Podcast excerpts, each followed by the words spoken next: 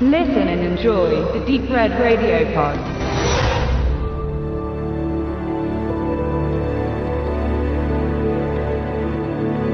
Nachdem die filmische Adaption von Redmans Notebook als Willard 1971 monatelang im Kino zu sehen war und einem wohlwollenden Publikum Geld aus der Tasche in die Kassen der Lichtspielhäuser transferierte, schickte man sich in gefühlter Rekordzeit ein Sequel nachzuschieben. Mit Stephen Gilberts literarischer Grundlage hatte die Fortsetzung nur noch einen einzigen Charakter gemein, die titelgebende Ratte Ben die zuvor seinen einstigen Herrn Willard bekämpfte, nachdem er ihm und seinen kahlschwänzigen Kollegen für einen Rachefeldzug missbrauchte und letztlich brutal aus seinem Leben merzen wollte. Man leitet Ben auch mit dem zusammengefassten Finale von Willard ein, um anschließend direkt an die Handlung vom ersten Teil anzuknüpfen. Die Polizei steht im Haus der Familie Styles und untersucht die ungewöhnlichen Umstände von Willards Tod. Die Täter verstecken sich in den Wänden. In einem Dialog zwischen dem Ermittler Kirtland und einem Journalisten wird das Tagebuch von Willard Styles erwähnt, in dem die Vorgänge des Geschehens notiert seien. Dies ist ein intelligenter Kniff und verweist als Reminiszenz an das eigentliche Original von Stephen Gilbert, der Redmans Notebook als Tagebuch konzipiert hatte und aus der Sicht von Willard die Geschichte erzählte. Der Kommissar glaubt recht schnell, was er in der Chronik liest, und Ben und seine Meute bleiben der Polizei auch nicht lange verborgen.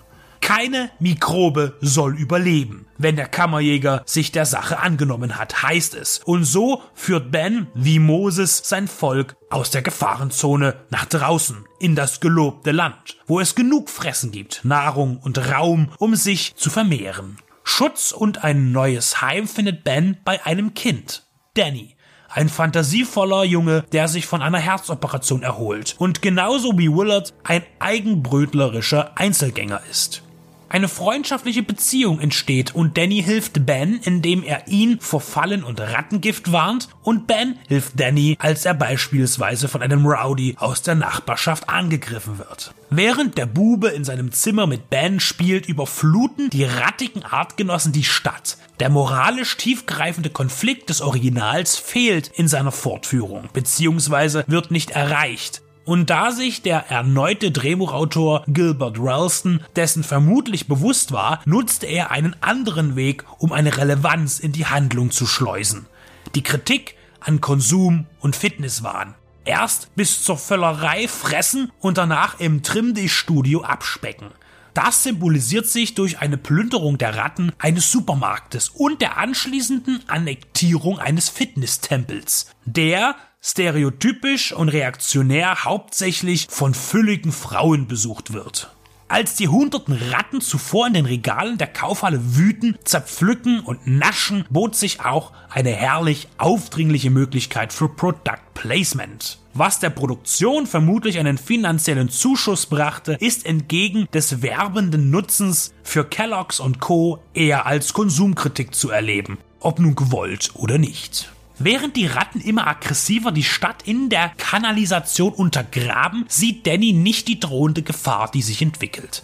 Als der Notstand ausgerufen wird, versucht er friedlich, naiv den Konflikt zu beenden. Aber sein Bestreben geht dann in dem rasanten Finale unter, das in den letzten 20 Minuten ordentlich an Fahrt aufnimmt. Wohingegen die Inszenierung von Phil Carlson bislang eher von Ruhe geprägt war. Die Bekämpfung der tapsenden Invasoren ist annähernd einem Katastrophenfilm nachempfunden. Wenn die Einsatztruppen mit Schrotflinten, Wasser und Feuerwerfern durch die labyrinthartigen Tunnel unter der Stadt patrouillieren und die Meute vor sich hertreiben.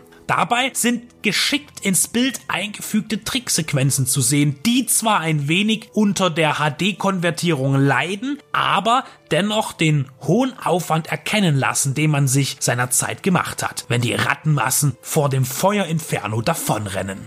Man kann Ben trotz seines schwächeren Inhalts als gelungene Fortsetzung anerkennen, die mehr auf Action setzt, ab der zweiten Hälfte und in der ersten eine glaubwürdige Verknüpfung zu Willard findet.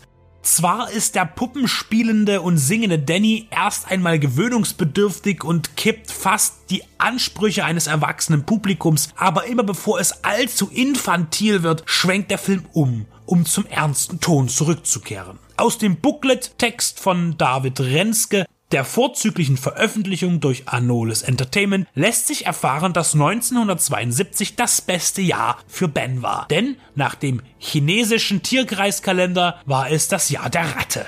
Man nahm das Sequel ernst und kommt auch mit diesem nicht in den Trash-Bereich des Tierhorrors, der ab Mitte der 70er das Genre dominierte. Da Ben aber dennoch den Charme eines B-Movies hat, ist es fast surreal, dass der Titelsong von Michael Jackson beigesteuert wurde.